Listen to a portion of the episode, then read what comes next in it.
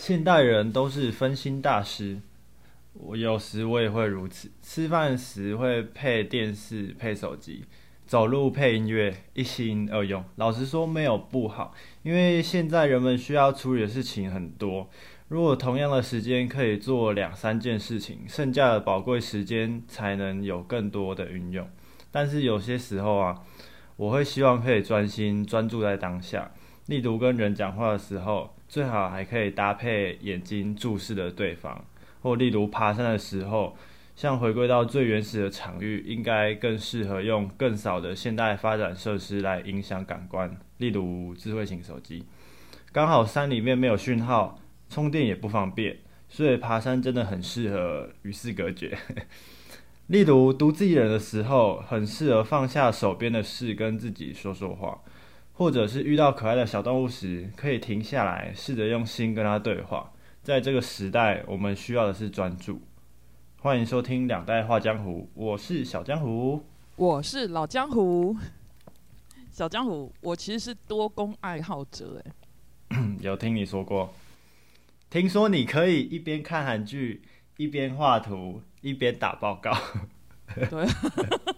我以前可以一边看剧，然后一边立刻打那个感想，就是那一天演的东西，然后感想，然后他播完我立刻上传这样子。哦，就一台看剧，一台打东西。哦。可是我有个优点呐，我就像你讲的，我跟人家讲话的时候，我会注视对方的眼睛。嗯嗯。我觉得这样比较有礼貌。可是我发现有些台湾人他其实很怕，就是彼此这样注视的彼此的。他是怕灵魂会被抽走吗？还是？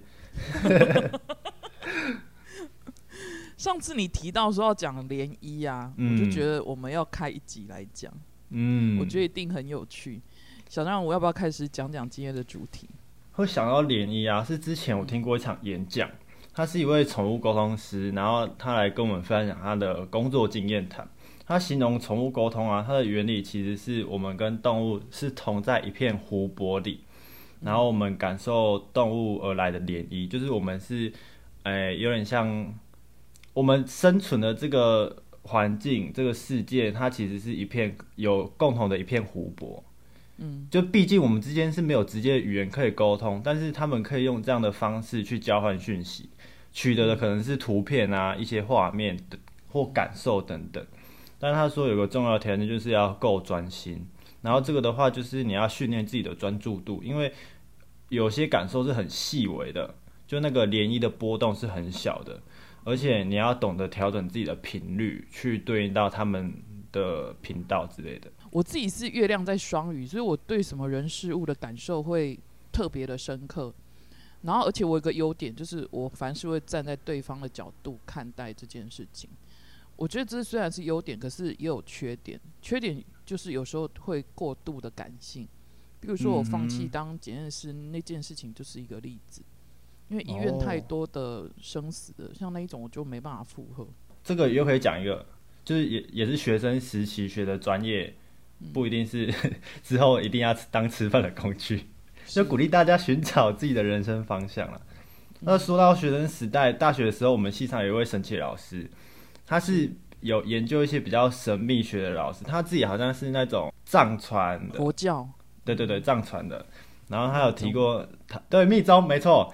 他有提过，跟我们提过，他们有做那个实验，就是两个人手上拿着带有能量的石头，然后两个面对面，然后心中想一个数字，然后另外一个人就可以哦，他想七这样，就可以想到感受到对方在想什么数字，所以证明了沟通不是仅靠语言呢，可以用各种形式去达成你讲的这个议题让我想到前台大的校长叫李世成，这个李世成教授他做了很多手指识字的实验。他以前是国立台湾大学电机系的教授，什么新建学院科幻社，还有特异功能社的指导哦哦，我觉得你可以去看一看他的书，叫《临界的科学》的样子。他发现年纪小的孩子对这些手指识字，还是其他感官去识字的能力最强。比如说，也可以用耳朵。然后我对他实验印象最深刻就是。只要纸上面，他是偶尔有一次是他同事给他 idea，于是他就在进行实验的时候，原本比如说写字还是画图，结果他同事给他一个 idea 之后，他就把纸上面写上佛，或者是耶稣，或者是阿拉，只要是写上这些宗教上的主词，然后他发现参与实验的小孩就看不到那个字，就他就感受不到那些字了，我觉得很神奇。你说小孩会直接忽略那个字不看？不是，比如说以“佛”这个字来好来讲，小孩会说他看不到那个字。比如说你写“福”好了，“福”的话多了一撇“福”，小孩看得到。所以你在少的那一撇写成“佛”之后，孩子看不到，他只看到发亮的东西。然后甚至好像我记得有一次实验，那孩子直接看到一个人，然后跟他对话这样子。这其实我蛮相信的，因为小孩还没有受到俗世的污染嘛。我们都被污染了。对啊，耶耶稣他有说过，人要像小孩才能进天国，就是比较天真可爱，不是就是没有受纯纯洁未受污染的心啦。所以有时候你感觉不到，是因为干扰太多了。因为小朋友就是干扰比较少。我自己的想法是，从事像刚刚这种行那个宠物沟通师的行业啊，或者是像我们老师那种有那种能力的。你可以做这种跨界沟通人，必定是他有他的天赋在。于是，我更进一步去了解宠物沟通这方面的事情。嗯，如果有兴趣的话，可以大家自己去搜寻，我就不多赘述细节。这样子，对。但当我开始研究如何修行人自己的时候，我却却步了，因为我开始有点害怕。嗯，因为他说他要有一项训练是感应周遭嘛，然后感应各种事物，但是我很害怕。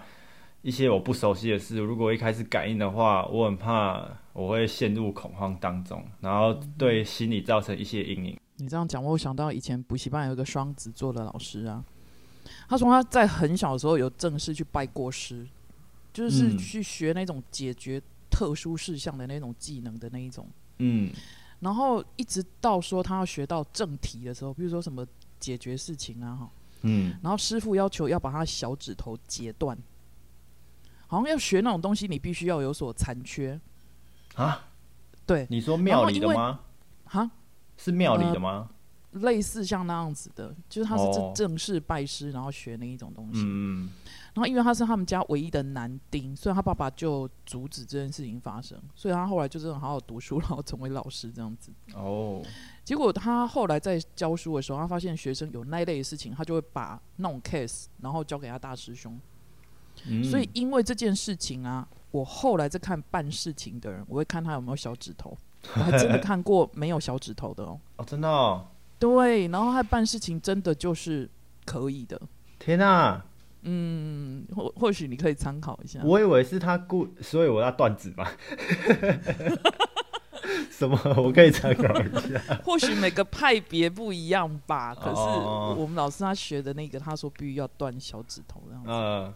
我以为是他故意提出这样的请求，就那个师傅，因为他知道他不是这块材料，所以劝他放弃，就讲一个他没办法接受的理由让他放弃。我猜啦。说到这个，我有个经验，就有一段时间我可以看到人的颜色，这个不是在这个不是在胡乱，是真的，有可能 可能是可以看到或感应什么颜色，我不是彩虹。看不到，看不到。就我可以看到那个人的颜色，是看到或感应到，就在他的背后显示出这个人的颜色。然后我可以借由这个去判断他的特质，就可能橘黄色人是比较温暖的人。然后我有看过紫色人，他就是真的很神秘，就神圣又神秘。然后绿色跟红色是有想法的人。彩色我不知道了，我觉得红橙黄绿蓝靛紫都有那样子。哦，OK OK OK OK，我个人是比较喜欢橘色这个颜色，但是在人的颜色当中，我最喜欢蓝色，因为蓝色反而给我一种有归属感的人。蓝色是有归属感的人，嗯。什么叫归属感？我好想问哦，就让你很想去他家那样子吗？没有归属感，就是让我很安心吧。哦，会让我有心安的感觉。就有我回家的感觉，这样是的。那也常回家啊。什么东西？当时啊，我很常跟人家分享他们的颜色，就是我看到，我可能就跟他讲说：“哎，你知道你是橘色吗？”这样。哎，这样有人会吓到吧？有很多人吓到，然后也有很多人会反问我说颜色是什么意思，然后我就有时候会觉得很呃，然后这时候可能要给一点那个，我才讲得出来。哎，对，应该可以，应该可以趁机收一波，对啊，哦，可恶，一定是因为这样，所以才看不到了。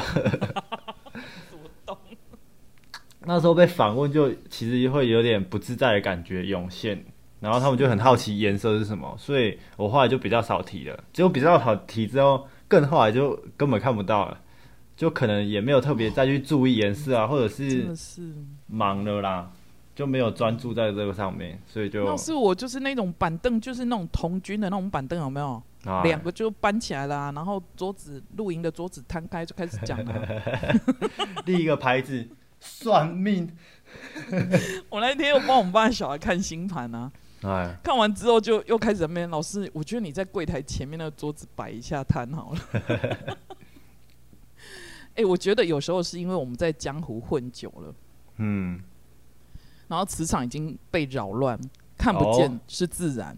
因为我一个师傅他说，他小时候在路边等他妈妈的时候，他都很害怕，因为他妈妈可能都很晚来，然后学校路口可能你知道。历年来有太多的车祸，所以有很多的人在那里。哎，就是那种外观 不大好看，另外一个空间的人，缺手缺脚嘛。对。可是他说，像他现在也看不到了。听起来蛮可怕的，是阴阳眼吗？嗯，应该算是吧。吼。哦，我是我是改变环境会对身体有反应。就大家如果哎有空或者是有那个机会，可以体验一下。也可以认识自己。像我的话，是去一些比较阴暗啊，或者是比较老的建筑的时候，必定胸闷跟呼吸不顺，然后有时候会头晕，或许是某个联谊对上，所以我有反应或有感受。然后像我去教会，在祷告的时候或唱诗歌的时候，我的背后的某一个区块会起鸡皮疙瘩，我认为那个是上帝在跟我说他在的，然后也会顿时有安心的感觉。不知道你相不相信？下次你你下次带我去唱好了。你说唱诗歌吗？对啊，我相信我会是唱最大声的。有时候其实不得不信这些，因为生命本来就是互相牵引的。应该说灵本来就是会互相牵引，但各有各的目的啊，所以还是要小心行事，不要做超越你能力范围或者是越界的事情。我觉得或许时机还没到吧。假设你在江湖再走跳一阵子，经历各式各样的妖魔鬼怪的话，哦天哪！对，或者是最终的 NPC 任务就会来找你了。嗯，你可以置之不理，你也可以专注并感受，就看你的决定，看你愿不愿意吧。我觉得今天一整个很神秘，哎，仿佛心中的百慕达开启了。不晓得大家心中的涟漪有没有发散开，雷达有没有开启，或者是你彼此对望就觉得这个人有似曾相识的眼神默契。不要忘记了珍惜彼此这次的相遇，因为下一次相遇不知道是几世纪了。感恩大家今日收听，我们下次再一起放开新的涟漪。拜拜，拜拜。